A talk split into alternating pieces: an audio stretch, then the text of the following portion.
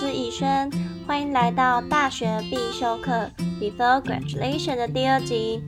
上一集我有提到我的科系，相信很多观众一定很好奇我到底是在读什么的，所以今天就要来介绍我的科系啦——生物医学工程系。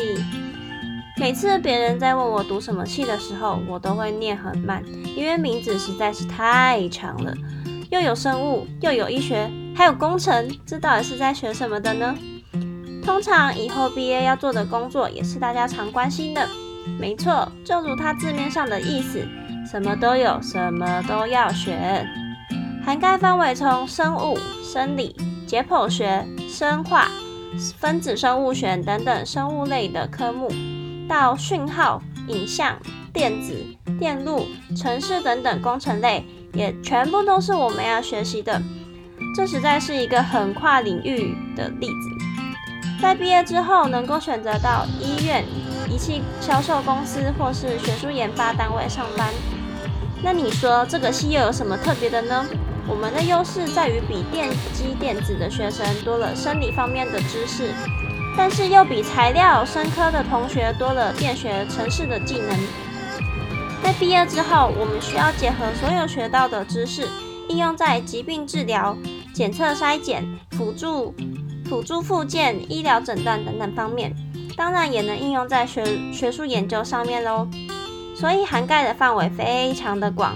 简单来说，医师、护士在负责第一线的治疗，而我们负责在幕后协助他们能够更顺利、更快、更精准的完成手术。那你说学的东西这么多，我又不是样样都擅长，那还能读医工系吗？前面有提到涵盖范围非常的广，那我以我们学校来作为例子，我们主要分为生物工程和医学工程组。那生物生物工程主要是纳米材料、药物释放、细胞培养、神经科学等等生物材料方面的，呃，医学工程组主要是。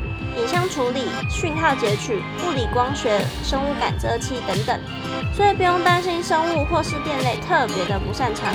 这么多领域方面，总会找到你喜欢而且适合的。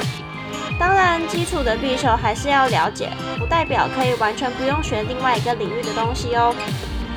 大学有的有医工系的学校非常的少，但是近年很多国立大学纷纷成立，不管是大学部甚至研究所。你问我那需要读研究所吗？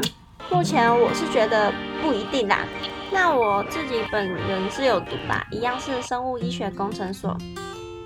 在进入研究所的这一周，我觉得和大学最不同的地方就是你会有一个更专精的领域。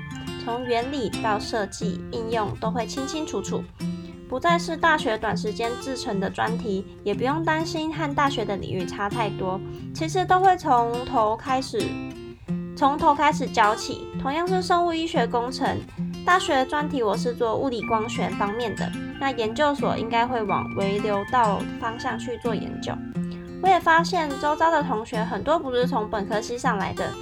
我目前同学有生科系、化学系、材料系上来的都等等都有，所以如果大学不是读医工系的朋友，但是又想往医工发展，可以在研究所的时候转跑道哦。那今天的节目差不多到了尾声，下个月开始我们正式进入必修课的第一个主题——打工系列。那我我是以轩，我们下次见喽，拜拜。